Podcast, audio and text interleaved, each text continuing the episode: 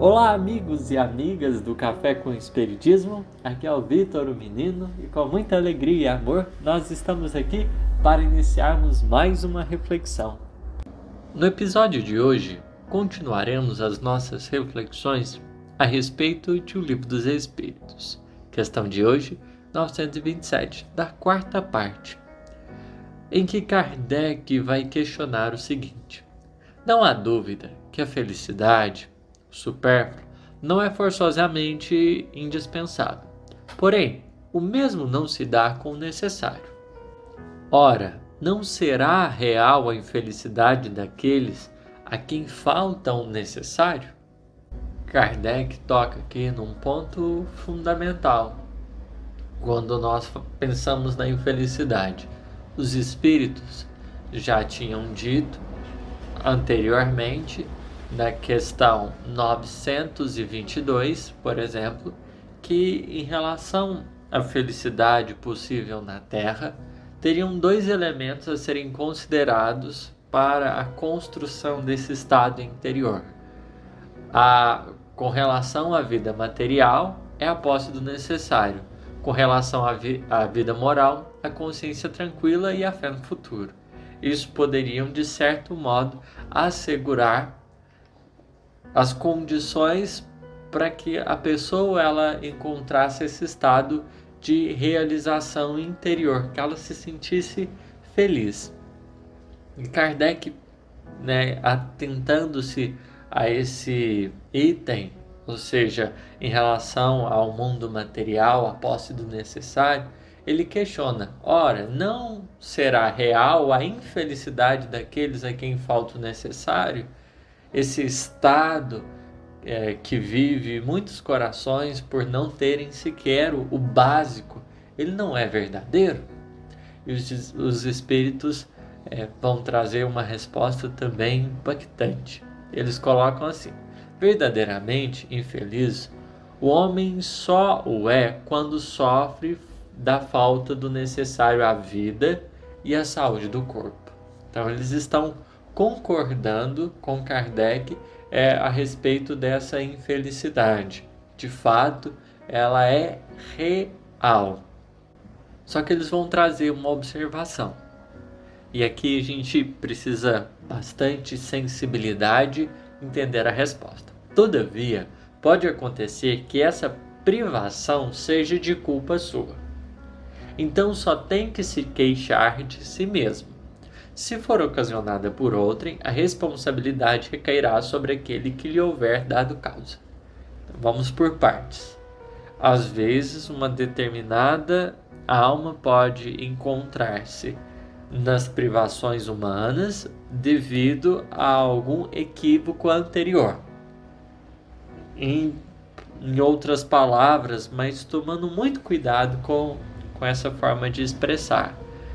Por causa dos descuidos anteriores, ela experimenta agora a expiação da privação.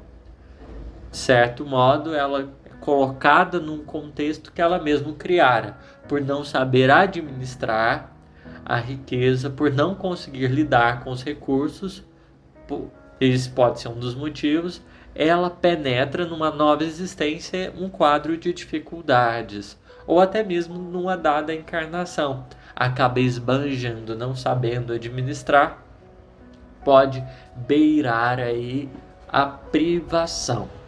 Nesse caso, porque houve uma responsabilidade pessoal, porque esse coração, de certo modo, não soube cultivar o discernimento mais justo, não teve sabedoria, ele vai enquadrar-se é, num, num quadro de resgate, a possibilidade de entender melhor o justo valor daquilo que possuía, mas que não conseguiu dar é, esse valor.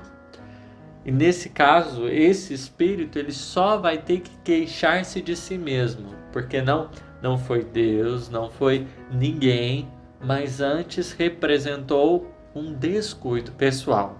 E má administração é uma das coisas que a gente tem pecado, não só no em relação a, ao dinheiro, mas em relação a muitas coisas. Infelizmente, nós não temos encontrado o sentido das dádivas que a providência divina nos concede.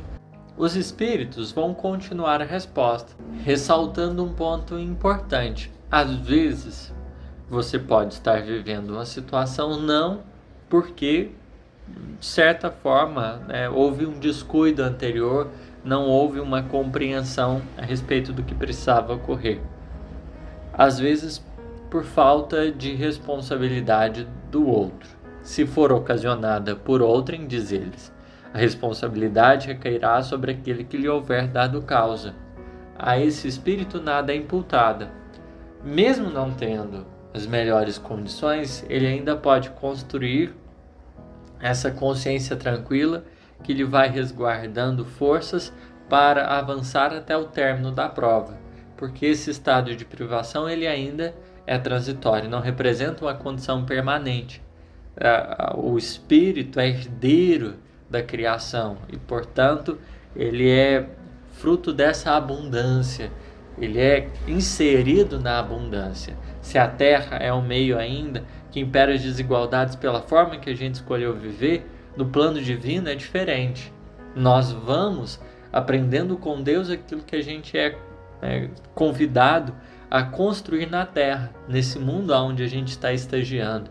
A gente é chamado a, a trazer esses elementos de reflexão que o Criador oferece a toda a sua criação, de partilha, de, de, de multiplicação, porque às vezes a gente adota uma postura muito egoísta e a vida nos convoca a, a estender a mão, a participar da abundância divina para partilhar.